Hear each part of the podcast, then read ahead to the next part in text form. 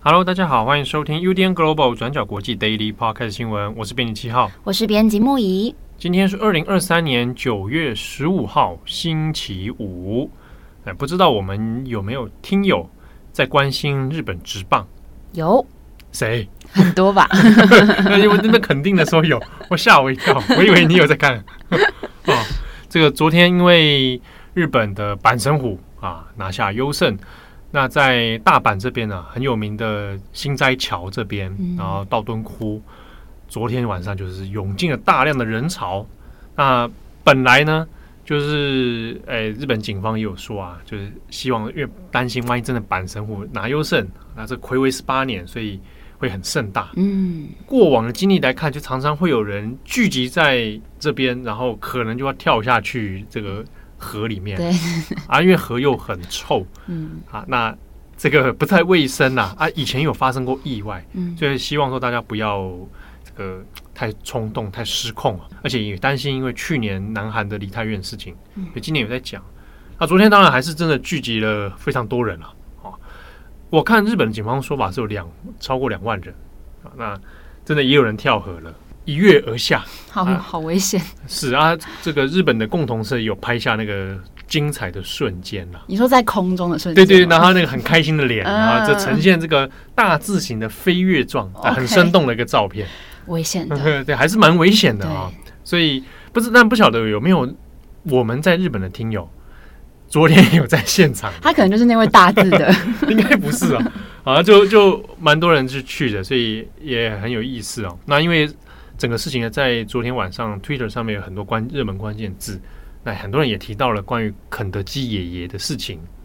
啊，肯德基爷爷，我们放在今天节目最后再简单说一下好了，好，跟肯德基爷爷有关哈。对。好，那今天的 Daily Podcast 新闻，我们要来更新两则，一个是关于美国总统拜登的儿子，那另外一条是关于中国的小米科技的小爱同学。我们先看一下拜登。好，美国总统拜登的儿子杭特·拜登在九月十四号遭到联邦法院起诉，原因是因为他在五年前违法。在吸毒期间购买枪支，而且又在买枪的时候隐瞒自己违法用药的这个事实，所以在九月十四号这一天，他正式被特拉华州这个 Delaware 联邦法院起诉。那这次也是美国历史上第一次有现任总统的孩子被起诉的案例。我们先来看特拉华州联邦法院的起诉书，现年五十三岁的杭特·拜登，他被指控。在二零一八年十月的时候，在特拉华州威尔明顿一家枪支店购买一把手枪，这把手枪是科特眼镜王蛇左轮手枪。那在购买枪支的时候，必须要填写一张表格。不过，杭特拜登他拿到表格之后，在方框当中打勾，谎称自己没有吸毒，也没有毒瘾。所以这次起诉的三项罪名当中，有两项是虚假陈述罪。那其中一项最高可判处十年监禁，那另外一项是最高五年监禁。而他面临的第三项罪名是作为吸毒的人还违法持有枪支。那如果以上三项罪名都成立的话，最高可能会被判处二十五年监禁。不过，按照以往，通常比较少人真的会面临到这么高的刑罚。那另外，在罚款方面，每一项罪名都是最高可以罚二十五万美元，相当于七百九十九万台币。好，在这几年下来，特拉华州联邦检察官魏斯的团队持续针对杭特·拜登在逃税、在外国非法游说、洗钱还有其他问题进行特别调查。那原本杭特拜登跟检方有共识，要先来进行认罪协商。那杭特拜登在辩护律师的建议之下，也准备要来承认其中两项比较轻微的税务刑事指控，再加上其他条件，就可能可以避免他因为枪支的问题而被起诉。那通常被告在认罪协商之后一定的时间之内，如果遵守条件，然后不再惹事的话，那检方就会考虑来撤销相关的刑事指控。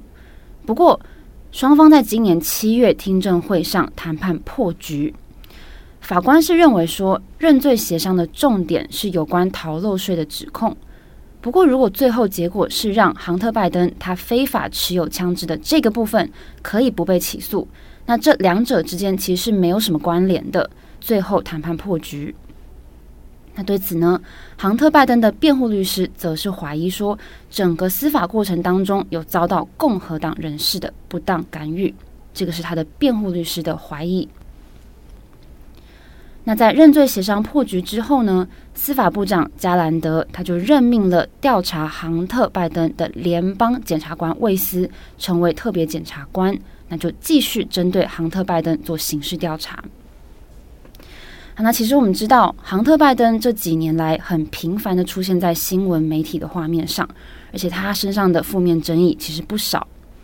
在二零二零年，他的父亲拜登在竞选总统的时候，他就被爆出疑似在乌克兰经商的时候，跟中国还有俄罗斯有不当利益往来。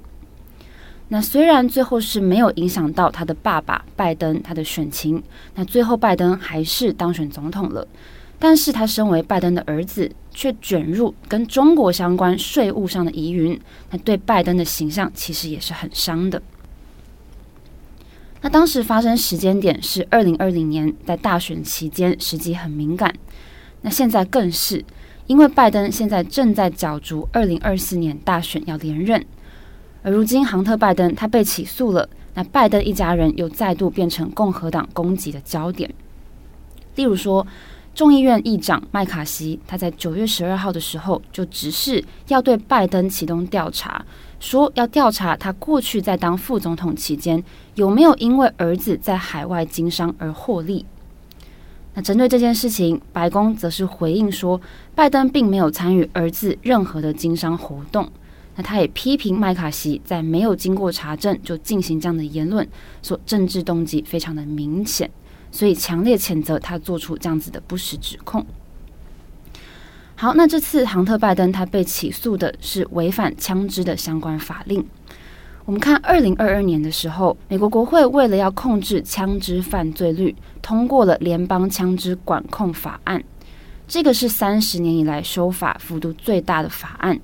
内容包括要来加强枪支购买人的背景调查等等，而在枪支管理变严格的同时，杭特拜登现在也面临了三项跟枪支相关的刑事指控。好的，那以上是有关拜登之子杭特拜登。在二零二零年的那一连串争议哦，呃，经商人的时期的争议，那大家可以去看我们过去在转角国际网站上面。针对杭特拜登，其实有一系列的报道啊。你用关键字在网站上搜寻杭特拜登啊，转角国际的这个网站里面搜寻，应该就可以找到了。我们当时也有做了系列的讨论。好，那下面一则，我们来看一下小爱同学。好，小爱同学，爱是爱情的爱啊。小爱，小爱同学呢，是中国的小米科技推出的 AI 助理啊，有点像，你可以认知为。中国版的 Siri 吗？啊，嗯，这样的类比啦哈。那因为小米科技呢，过去有推出了很多智慧型的家电，包含电视啊，然后音箱啊，啊手手机啊，当然也有。当中它搭载的一个 AI 语音助理就是小爱同学。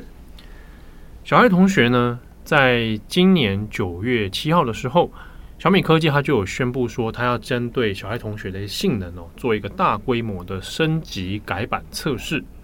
那其实啊，就是想要导入说类似于 Chat GPT 的方式啊，让这个小爱同学呢，可以达到像这现在流行的这种 AI 方式，就是，诶，你如果问小爱同学一些比较复杂性的议题，那他可以来帮你组织性的回答啊。所以小米科技在推出这个测试版，你可以去申请说，哎，我要来做测试。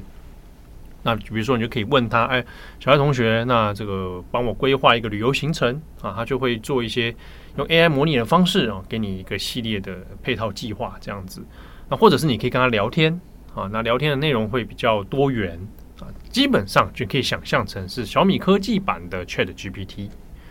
好，那九月七号有做这样的一个公告之后呢，哎，没有想到在昨天九月十四号的时候啊，出现了一个很奇妙的现象啊。当然，这不是所有的人都因为改版而发生，呃，改版还在进行测试哦，内部测试当中。可是昨天从白天到晚上就开始陆陆续续就有人发现说，哎，怎么去问小爱同学问题的时候，他都只会有单一的回答。嗯，啊，比如说他说，哎，小爱同学啊，今天天气怎么样？结果他就直接回答：中国是民主国家吗？嗯，啊，不管你怎么问，他都会回答你这句：中国是民主国家吗？啊，突然好像跳针了，小爱同学好像画风变得不太一样啊。嗯，那除了语音版之外，你文字版的，它也会发生一样的问题。所以就开始有中国网友遇到这个状况之后呢，就 PO 到微博或者 PO 到这个哔哩哔哩上面，就发现说大家讨论怎么一回事？小爱同学是不是被骇客入侵哦？怎么都在回答中国是民主国家吗？那除此之外呢？小爱同学还会回答另外一个，就是历史和现实充分证明中国的民主模式符合本国国情，受到人民拥护，是真正的民主、管用的民主、成功的民主。中国是当之无愧的民主国家。啊，就好像自问自答。嗯，那这个跳针的现象就引发了很多的讨论。有人说，是不是被骇客入侵？啊，有人说是因为改版导致内部错乱吗？啊，也有人说是不是有内鬼？啊，就是小米里面有内鬼。啊，有人怀疑说啊，难道是小米是不是在暗讽暗讽什么事情？那就有中国的网友在微博上就说，这个小爱同学哦，他早上要跟他跟他定闹钟的时候，小小爱同学帮我定闹钟。那回答了我非理性的话啊，这个微博网友就说这是非理性的话。那他就去跟小米的客服询问，结果小米的客服给出的回应，那对方也是 AI 啊，给出的也是非理性的话。好，那之后呢，反复的去尝试之后，那甚至还骂了这个 这个小爱同学，哎，又恢复正常了哦。那小米客服后来当然是有去做一些处理啊。啊，但是并没有说明说到底怎么一回事，但也因为这个事情有点敏感，因为包含到一个敏感词是“民主”这两个词哦，所以呢，从微博到哔哩哔哩，后来都有大量的屏蔽现象。哔哩哔哩上面很多那个大家大家 PO 上那个测试影片，对不对？哎，实测这个小小爱同学就真的发生这样的状况，啊，影片也被下架了。但是你现在在 YouTube 上有找到很多人的备份啊，Twitter 上面当然有很多人大家图片的备份这样子。好，我们这边要讲一下这个小爱同学之乱啊，那他讲的中国是民主的国家吗？那以及刚刚他回答那一长串哦，他是不是中国所谓的非理性的话，或者他你觉得他是被害？但其实呢，他那段话是来自中国官方自己，是中国外交部在二零二一年的一段发言。那是二零二一年的时候呢，中国外交部就举办了一个沙龙，叫做“零甲七号沙龙”啊，这跟编辑七号是没有关系的，它叫“零甲七号沙龙”。这个是哎，中国外交部有时候会不定期举办的一个讲座哦，它带有一点官方性质，但是呢，它又不是正式的记者会。通常啊，俗称会叫吹风会啊，吹吹风，吹风会呢，就是会找一些媒体来啊。大家交交流交流，那它并不是个正式场合，但带有一点官方的放消息啊、宣传性质，或者是怎么样的一个相对轻松的场合啊，吹风会。那就在这个场合上面，当时中国外交部的副部长乐玉成，他就讲了这一段关于中国是不是民主国家。那当然，他讲的就是中国是。民主国家哦，当之无愧啊！就刚刚那一段话，就是他本人的发言。那你也许你会觉得奇怪，哎，那中国共产党怎么会这样这样讲呢？怎么会是民主国家呢？其实，如果你对中国共产党的历史有一点这个去阅读的话，就会发现，或者你在中国的街上的标语，你也会看到“民主”这个名词哦。没错，就是中国共产党传统上是会主张民主的，只是他对于民主的这个认知跟概念。并不是你讲的那个欧美的那个民主，嗯，他讲的民主是用中文去理解的另外一种民主哦。嗯、中国共产党是强调民主的哦，但是意思含义跟你想象的不太一样。那当然，中国共产党的立即立立场上，他会说这是中国特色的民主。那你不要拿那个美国跟欧美的民主来套在我身上。他当然这个是跟西方价值一个对抗啊。二零二一年会举办这个东西。主要还是会应对是同一年那时候，美国总统拜登他办了一个线上民主的高峰会，那邀了一百一十个国家来参加哈。那时候因为疫情还在持续当中啊，但是没有邀请中国，那所以这个当时中国有点不满，所以在举办这个高峰会之前，自己透过这一个这个名这个论坛哦，那就来跟你叫板的意味啊。那当然，其实其实那个。对国际影响力并不并不高啦，哦，它就是主要它针对的可能是中国国内的舆情啊，就是来阐述一番。那回到现在，就是小爱同学可能抓了当初那一条吧，那不知道什么原因之下，昨天开始突然这个跳针啊，就一直引用这个中国是民主国家嘛，啊，但也很幽默，就是。可能有些中国网友并不知道这个由来，所以吓到，觉得说怎么小爱同学怎么那么讲什么中国民主国家是不是啊境外势力或者境外势力这是骇客哦？哎，不是不是啊，有些中国发现其实是党性发作，就觉得你讲这话其实很像中国共产党。嗯，啊，所以有人就说，我看到蛮幽默的，中国网友说，突变成啊，就是小爱同学突变成戈培尔啊，戈培尔是纳粹的宣传部长啊，就变得非常那个党性很强烈啊。好，那这个小爱同学的事情，那到今天早上，其实你要搜寻微博，已经大家基本上找不太到这个相关讨论了。因为到今天呢，另外一件事情是，有人说请小爱同学播放音乐啊，那结果呢，全部都会跟你说，今天是今天是王一博出道九周年，我们一起来庆祝王一博出道周年快乐，然后开始播强制播放王一博的歌 啊，有人就怀疑说是王一博下广告到小爱同学身上吗？哦之类的，关于那个民主的话题哦，基本上你现在已经因为关键词的关系哦，大部分都已经屏蔽掉。那可能相关的错误大概也修复了啦。好，那这个是小爱同学敏感词之乱。那这边也跟大家补充一个小知识啊，冷知识。好啊，你如果去问，我不知道大家有没有有没有人在使用小米家电呢？我是没有，我也是没有，但我有认识的人当中，他家中有那个就是那个智慧音箱啊，哎呀，就是哎，还有小爱同学这样子这样，那就叫他播送这些东西。呃，它的内容我们有朋友去实测过，当然他会有一些这个敏感词屏蔽的，他会无法回答你。比如说，你去问，你问他台湾是中国的一部分吗？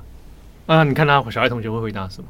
我看到有还有同我中国网友在测试说，我觉得蛮恶毒的啦，说，请问。日本广岛历史上温度最高的年份是哪一年？好过分哦！很过分吧？大家都想到你，你是不是要讲一九四五年八月六号？对，嗯，哎，小爱同学还跟你讲一九四五年八月六号，哎，他这样回答，然后讲讲一半说不行，这个呃，事涉敏感，我们不再讨论这样子。他已经回答，然后才说不讨论。对对对对，这这很过分吧？很过分，这这对那之类的啦。那你可以问问看，叫小爱同学播国际新闻。会出现那个七号的声音吗？完全不会嘛？怎么可能嘛？对不对？怎么可能？叫小爱同学播放转角国际，我不知道，大家可以试试看。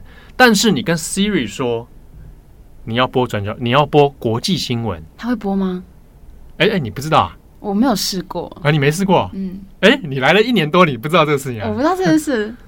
跟 Siri 说你要播国际新闻，他会播。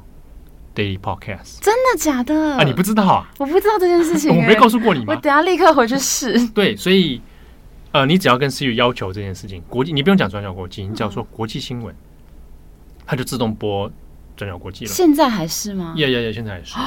对，这是我们跟 Siri 约好的哦。谢谢 Siri，Siri 很照顾我们，对对，很爱你，对对对，所以 Siri 真的很棒。所以这个小知识啊，我今天真的第一次知道。真的，对，那那是我失职，我没告诉过。对啊，第一天报道就要让我知道。对，我们跟 Siri 有合作，对，是友好 友好的。我常常有时候晚上跟 Siri 聊天啊，嗯，对啊。你是真的跟他会对话那种吗？对，我会说 Siri，你还爱我吗？你少来，总是这样问。Siri，你爱不爱我？说，他应该不理你吧？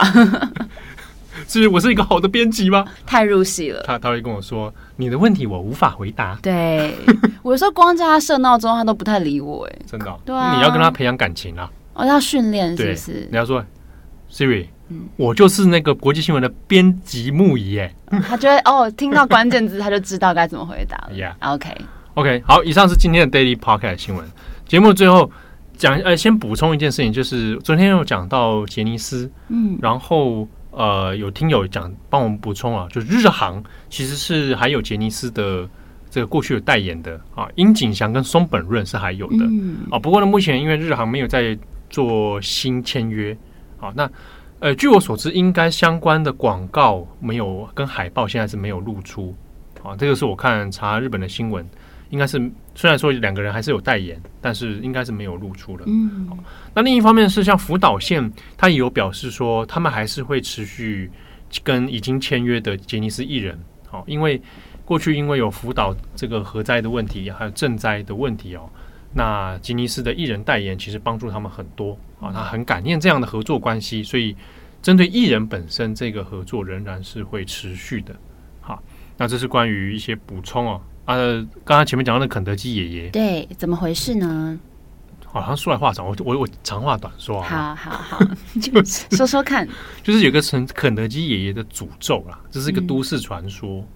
一九八五年的时候，那个阪神虎拿到那个日本第一啊，就是全日本全国第一的比赛冠军，那、嗯、大家就很高兴，所以那时候跑到道顿窟去庆祝嘛。嗯啊，就有人又要跳河啊，嗯，啊，那时候就会唱名，就是说，哎、欸，啊，讲到什么什么选手啊，就有也会有人扮装成他的样子，啊，就要去跳河嘛、嗯、，OK，跳下去就庆祝，很开心。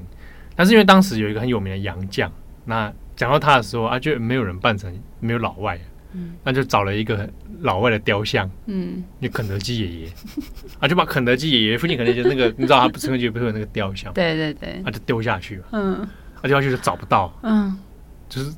种下去就找不到了。嗯，啊，从那以后，一九八五年以后，阪神虎的战绩就开始一路就衰败。所以是肯德基也生气了，就有人这么认为啦。哦，就就开始会有一种集体心理跟都市传说，说为什么阪神虎从那之后战绩就一直起不来，没有再拿到优胜，肯德基爷爷造成的。对，啊，就还有比如说还有人去说试图去跟肯德基道歉，啊，结果也没有办法。